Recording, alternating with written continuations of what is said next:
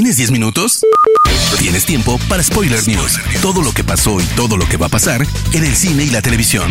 Tu dosis semanal de noticias, rumores e información imperdible sobre la industria del entretenimiento. Spoiler News. Damas y caballeros, ¿cómo están? Sean ustedes bienvenidos a las Spoiler News de Spoiler Time. Las noticias más importantes de cine y series en Internet. Mi nombre es Andrés y comenzamos. Spoiler News. Lamentamos comenzar con una noticia triste, pues el famoso compositor Ennio Morricone, conocido por componer diversas bandas sonoras, falleció a los 92 años de edad. Como dato curioso, Quentin Tarantino lo buscó en varias ocasiones para musicalizar sus proyectos, consiguiendo apenas una que otra canción. Sin embargo, al conseguir que musicalizara The Hateful Eight, el compositor terminó ganando el Oscar por dicha cinta. El periodista Jeremy Conrad afirma que Warner ya prepara Justice League Rebirth, una cinta que tendría el objetivo de servir como un reinicio del popular grupo de héroes de DC Comics. Asimismo aseguró que JJ Abrams podría ser quien tome las riendas del proyecto como director. Según el portal DCU Mythic, Warner estaría planeando una cinta en solitario de Satana Satara. Hubo rumores de que el personaje sería presentado en The Suicide Squad de James Gunn, aunque posteriormente este mismo lo negó. Sin embargo, ya ha aparecido en versión live action, pues apareció en Smallville, interpretada por Serida Swan, quien luego participó en The Inhumans de Marvel. Algunos fans ya piden que sea la actriz mexicana Eiza González quien se meta en el papel del popular personaje.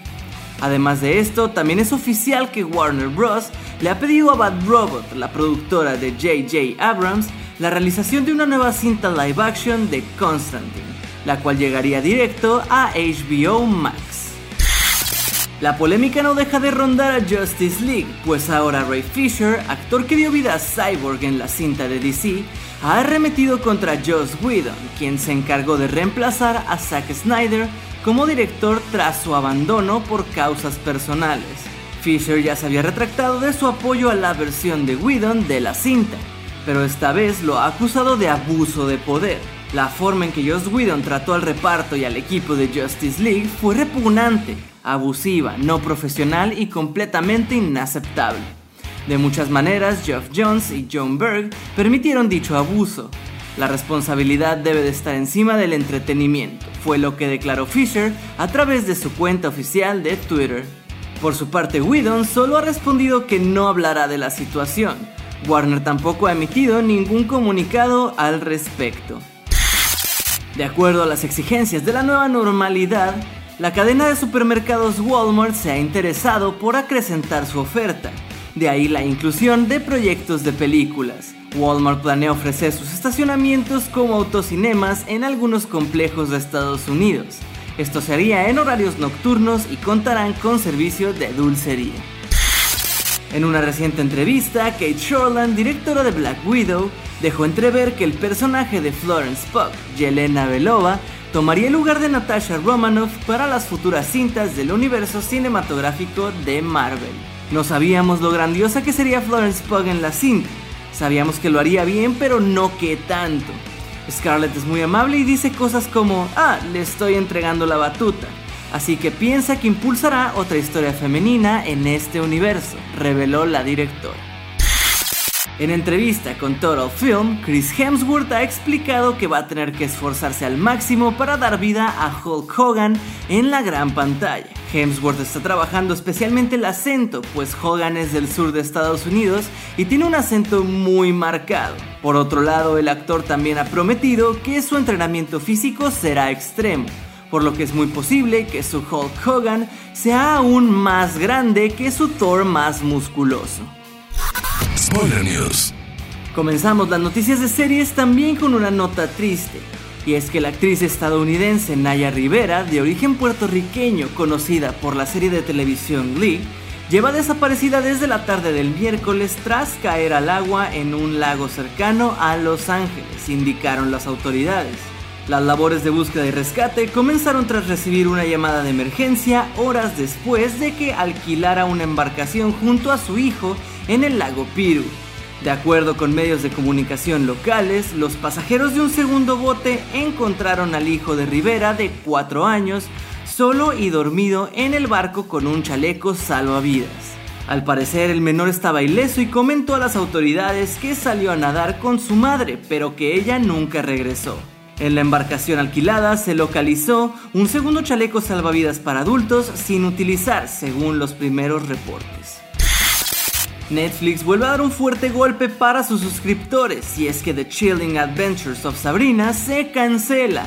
Esto pese a la popularidad que logró alcanzar en el catálogo de la compañía, la decisión ya ha sido tomada.